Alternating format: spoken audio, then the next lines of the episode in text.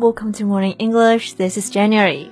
Hello everybody, this is Nora. 欢迎大家收听早安英文。在节目开始之前呢，先说一个小福利。每周三我们都会给粉丝免费送纸质版的英文原版书。微信搜索“早安英文”，私信回复“抽奖”两个字，就可以参与原版书福利的抽奖了。这些英文原版书都是我们老师为大家精心挑选的，是学习英语非常非常好的材料。坚持读完一本，你的英语水平一定会再上一个台阶的。赶紧去微信号抽奖吧，祝大家好运！Jane, what kind of shows do you like to watch? Well, recently I've been binge watching a Netflix period drama called Bridgerton. 最近呢，我就在狂追网飞的年代剧，叫做《布里奇顿》。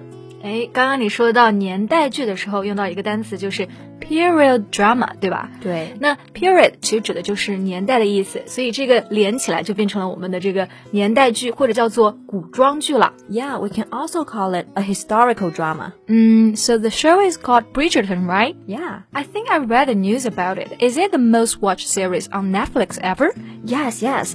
With a viewership of 82 million households, it is officially the most watched Netflix original series in this company's history. 那这部剧呢，现在就是 Netflix 史上观看量最高的剧。So I think I should really give it a try. Definitely. I think you're going to enjoy it a lot. Anyway, enough of Bridgerton. Is there any film or show that you enjoyed watching recently? 嗯，其实我最近看了一部国产电影，叫做《地久天长》。What's this film about? Well, the film tells the story of two families over about 30 years. It portrays the journey of two families with flashbacks explaining the course of their lives. 这个影片呢，讲述的是两个家庭因为一次意外，他们相隔三十年后再度聚首的故事。Sounds interesting. So, why do you like this film so much? Well, the amazing storyline, of course. I was just hooked. Storyline 就是故事线的意思，也就是剧情，也可以叫做 plot。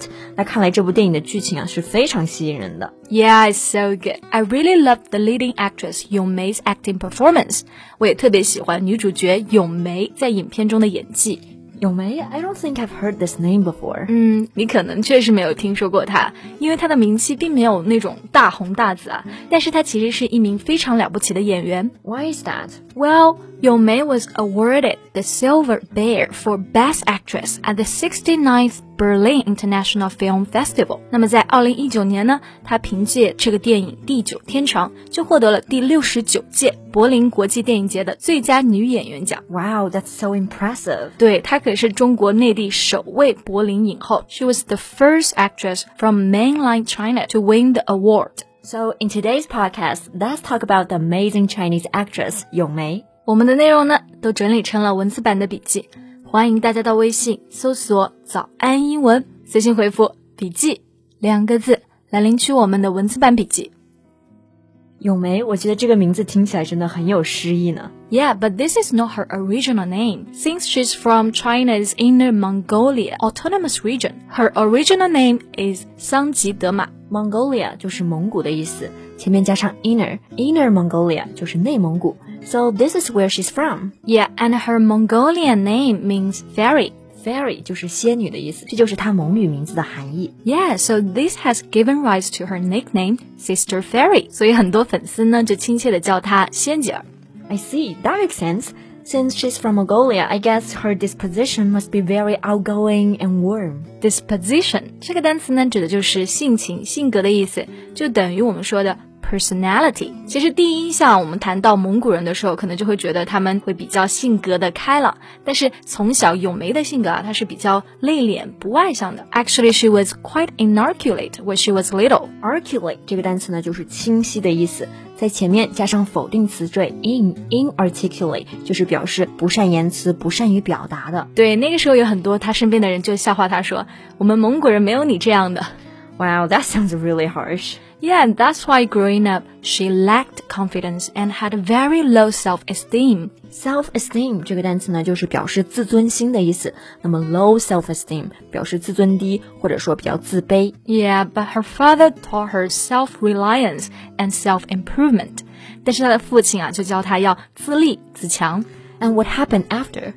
Well, unfortunately, her parents separated and she was sent to her relative's home by her mother, and she felt all alone. 之后，他的父母分开了，然后他就被妈妈送到了亲戚家寄养，这让他就感觉到非常的孤独。I see. It's so sad that she had to go through all of this at such a young age. 这么小就要经历这些，我觉得真的是太不容易了。但是她最后能成为影后，是因为奋发图强考上了电影学院吗？Actually, no. She studied business administration at the University of International Business and Economics in Beijing. 她其实之前大学的时候呀，学的是企业管理。business administration. Oh, I didn't know that. Yeah, and after graduation from university, she initially worked in foreign trade. 因为她当时对未来的打算嘛，就是朝九晚五的稳定的工作，所以呢，她成为了一名外贸公司的公司职员。那么 trade 这个单词就是贸易嘛，所以 foreign trade 就可以指外贸了。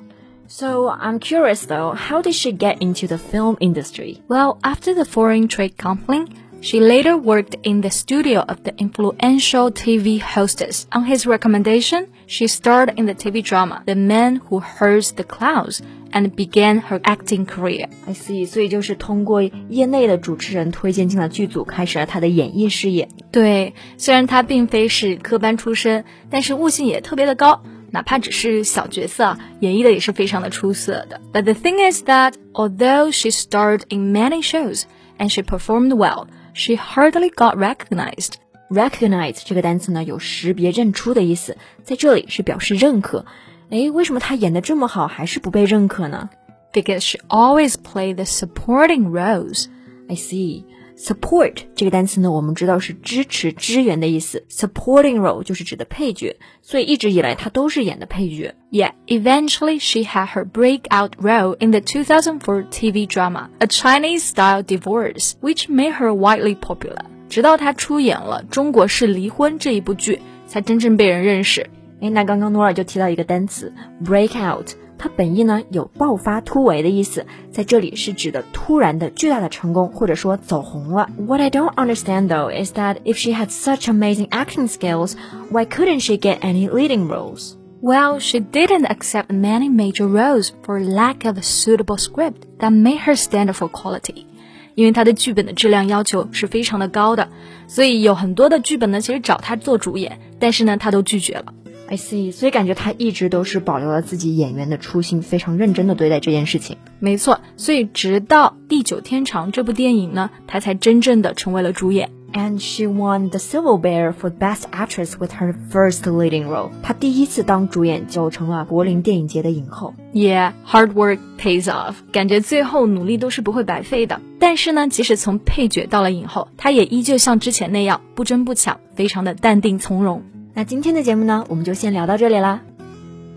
最后再告诉大家一个好消息，最近我们还有一个早安英文会员的免费体验活动，就是把我们价值九千九百八十元的会员课免费开放给大家，同时还有一个专属学习社群，创始人 Alan 老师在群里带着大家一起来学习七天。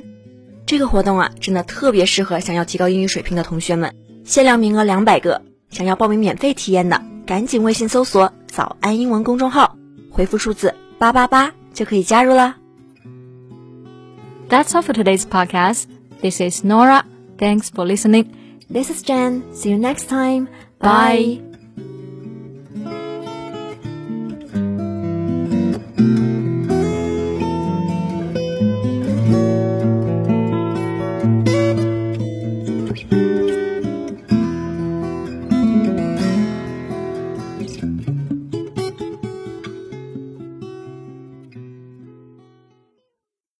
This podcast is from Morning English. 学口语就来早安英文。